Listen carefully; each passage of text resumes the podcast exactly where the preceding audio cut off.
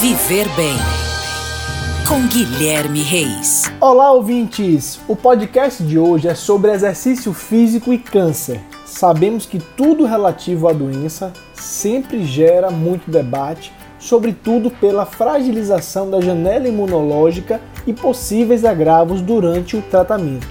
Neste podcast, vamos entender um pouco melhor por que o exercício físico deve se inserir na rotina de uma pessoa com câncer e quais as evidências científicas que corroboram com isso. Vamos lá então.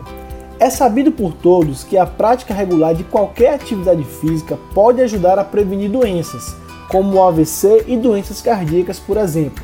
Ao fortalecer o músculo cardíaco e reduzir a pressão arterial, além de aumentar os níveis de HDL, colesterol bom, diminuindo os níveis de LDL, colesterol ruim, e a melhora na circulação sanguínea. Relativamente a doenças como o câncer, pesquisas recentes demonstraram que o exercício físico não é só seguro e possível durante o tratamento, como também pode melhorar o desempenho físico e a qualidade de vida da pessoa. Mas quais são as evidências científicas para tal, Guilherme?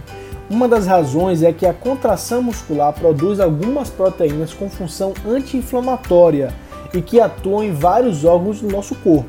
Logo, o exercício físico pode contribuir tanto para a prevenção quanto no enfrentamento de um câncer.